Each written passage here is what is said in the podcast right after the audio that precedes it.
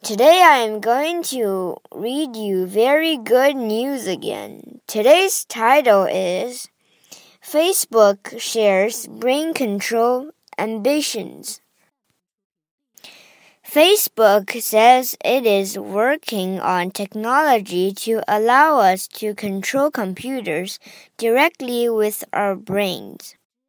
It is developing silent speech software to allow people to type at a rate of 100 words per minute.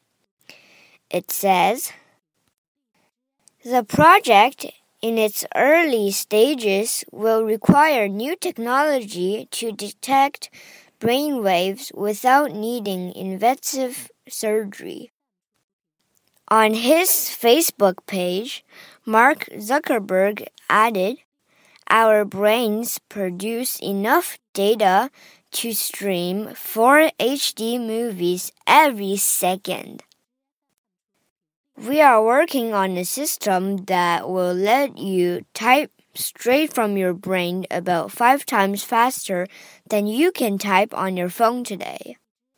Facebook 公司说。 他们正在致力于研发一项技术，使人们可以直接通过自己的大脑控制电脑。Facebook 正在研发的软件叫做无声话语。